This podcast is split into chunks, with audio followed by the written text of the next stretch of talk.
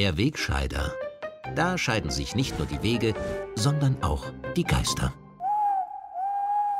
Diese Woche hat mit einer Wahl begonnen und ich darf an dieser Stelle sagen, es war eine äußerst erfolgreiche Wahl für unsere weltoffene, fortschrittliche Religionsbewegung. Nach Wochen des Versteckenspielens, in denen Alexander van der Bellen den überparteilichen Kandidaten vortäuschen musste und mehrfach fast auf der Schleimspur seiner Heimattümelei ausgerutscht wäre, sind noch am Wahlabend alle Schranken gefallen und Sascha wurde sofort wieder als grüner Wahlsieger gefeiert. Selbst unabhängige Zeitungen haben euphorisch getitelt, dass die Wahl im ersten Durchgang geschafft wurde. Und der große Wahlsieger hat ja auch selber wörtlich von einem Riesenerfolg gesprochen. Ich meine, man muss sich ja einmal vorstellen, wie schwer es der Bundespräsident bei seiner Wiederwahl hatte und mit welchen Widerständen er zu kämpfen hatte. Alexander van der Bellen musste nicht nur mit dem Nachteil des Amtsinhabers fertig werden, er wurde darüber hinaus nur von vier Parlamentsparteien unterstützt. ÖVP und SPÖ hatten gar keinen Kandidaten ins Rennen geschickt und der Staatsfunk und die übrigen Einheitsmedien haben wochenlang ganz offensichtlich gegen ihn Stimmung gemacht und seine Herausforderer offen unterstützt, dass es schon peinlich war. So gesehen bin ich durchaus froh, dass ich mit meiner versteckten Wahlempfehlung für den Sascha offenbar doch auch ein wenig zu diesem Riesenerfolg beitragen konnte. Ich möchte an dieser Stelle aber auch jenes Drittel der Wahlberechtigten lobend hervorheben, die gar nicht zur Wahl gegangen sind. Abgesehen davon, dass sie damit natürlich allgemein die Demokratie stärken, haben sie auch ganz wesentlich zum grünen Erfolg beigetragen. Denn durch ihre Wahlverweigerung haben sie schließlich ermöglicht, dass Alexander van der Bellen seine Wiederwahl mit den Stimmen von lediglich 36 Prozent der Wahlberechtigten geschafft hat.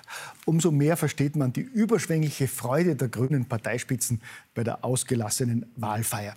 Überall strahlende Gesichter, die nur kurz für die Fernsehkameras artig mit FFP2-Masken verhüllt wurden. Als nämlich das gefährliche Covid-19-Virus wenige Minuten später die dicht gedrängte Partylocation wieder verlassen hat, konnten die feiernden Obergrünen ihre Masken natürlich sofort wieder abnehmen und ihren Triumph ohne lästige Einschränkung gebührend feiern. Allerdings nicht ohne zuvor noch kurz das Wahlvolk in gewohnter Demut via TV gebührlich zu verhöhnen.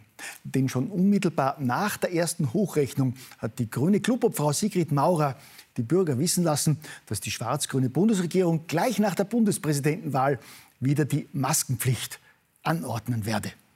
Das hat die verbleibende Fraktion der Covid-Hysteriker in Politik und Medien offenbar als Startschuss für die nächste Covid-Panikwelle verstanden und veranstaltet seit Tagen ein Wettpanikschüren wie in den besten Corona-Tagen.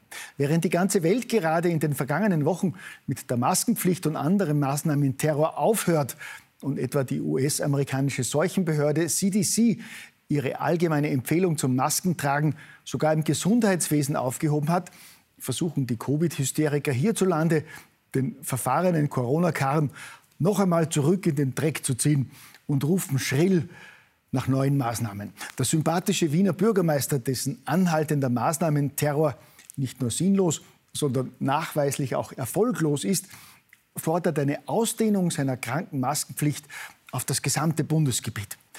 Ich vermute ja, der Mann bespricht sich heimlich regelmäßig mit seinem verhaltensauffälligen deutschen Genossen Karl Lauterbach. Und selbstverständlich stehen auch die Mainstream-Medien beim Corona-Angstschüren wieder ohne Skrupel an vorderster Front. Allen voran der Staatsfunk, der täglich Tabellen mit furchterregenden Zahlen von Spitalsbettenbelegungen zeigt, ohne freilich dazu zu sagen, dass nur ein Bruchteil dieser Patienten wegen Corona im Spital liegt und auf Intensivstationen österreichweit nur rund ein Dutzend Covid-Patienten mit mehrfachen Vorerkrankungen liegt. Stattdessen werden einmal mehr sogenannte Experten gehypt. Deren senderkonformes Angstschüren sie seit zwei Jahren regelmäßig auf die Staatsfunkbühne spült, auch wenn sie noch so widerlegbaren Unsinn von sich geben. Zur Maskenpflicht darf etwa eine ORF-Vorzeigeexpertin wörtlich faseln. Wenn kaum jemand Maske trägt, fühlt man sich wie ein ängstlicher Sonderling. Und deshalb hat die beliebte Expertin Dorothee von Angst, alias Panikdorli, denn auch eine evidenzbasierte Begründung für den neuen Maskenzwang, der da lautet, Durch die Pflicht entsteht ein Gruppenzwang, der es sozial vereinfacht, zur Maske zu greifen. Denn wenn es alle machen, mache ich es halt auch. Schön, dass durch diese Expertise klar gesagt wird, dass es bei der Maskenpflicht längst nicht mehr um den Schutz der Menschen, sondern um Gruppenzwang und Gehorsam geht. Apropos Gehorsam. Einem aufrechten Kämpfer gegen das sinnlose Maßnahmenregime und der Ausschaltung der Grundrechte, dem Tiroler Hotelier Günter Lebeiner, versucht die Staatsgewalt auch ein Dreivierteljahr nach der unfassbaren Ausgrenzung ungeimpfter Mitbürger noch zu bestrafen und in die Knie zu zwingen. Sie erinnern sich vielleicht, Günter Lebeiner, Besitzer des Vier-Sterne-Hotels Krontaler am Aachensee, hatte sich unter anderem in der angesprochenen dunklen Zeit im Vorjahr geweigert, ungeimpfte Gäste aus seinem Hotel auszugrenzen. Die Folge waren Anzeigen, Polizeirazzien, unzählige Strafen und Verwaltungsgerichtsverfahren, mit denen man den mutigen Hotelier jetzt endgültig in die Knie zwingen will. Im jüngsten Urteil heißt es frei nach Kafka wörtlich, das Verhalten des Betreibers legt für das Landesverwaltungsgericht ohne jeden Zweifel dar, dass dieser nicht mehr über die für die Ausübung des Gewerbes erforderliche Zuverlässigkeit verfügt. Obwohl der Hotelier dieses Urteil beim Verfassungsgerichtshof bekämpfen will, wurde das Hotel in dieser Woche von der Behörde geschlossen. Ja, meine Damen und Herren, wer sich unserer Religionsgemeinschaft, pardon, wer sich der Staatsgewalt widersetzt, muss eben die Konsequenzen tragen, gell? Bevor mich der Brechreiz jetzt ganz übermannt, zurück zu den notwendigen Corona-Maßnahmen für die nächsten Wochen und Monate. Ein wenig besorgt bin ich ja über unseren Gesinnungsgenossen Gesundheitsminister, der nach gutem Einstieg zuletzt immer öfter von unserer bewährten Paniklinie abgewichen ist und auch jetzt immer noch nicht in das Maskenpflichtgeheule einstimmen will. Ich hoffe, dass der Johannes bei der Maskenpflicht bald zur Vernunft kommt und dass wir wenigstens beim Impfen wieder den österreichischen Weg nehmen. Denn auch wenn Norwegen keine weitere Impfung für unter 65-Jährige empfiehlt, Dänemark die Covid-Impfung für unter 50-Jährige und Schweden für unter 18-Jährige stoppt. Auch wenn Florida alle Maßnahmen aufhebt und für unter 40-Jährige wegen der Gefahr von Herzschädigung von der Impfung abrät.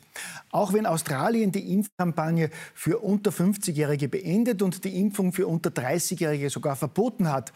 Und auch wenn Großbritannien keine Kinder unter 15 Jahren mehr impft, bin ich doch froh, dass das unabhängige und über jeden Verdacht erhabene nationale Impfgremium in Österreich nach wie vor die Impfung für alle und vor allem auch für Kinder ab fünf empfiehlt. Da bekommt der Spruch, wir leben auf einer Insel der Seligen, eine ganz neue Bedeutung, gell?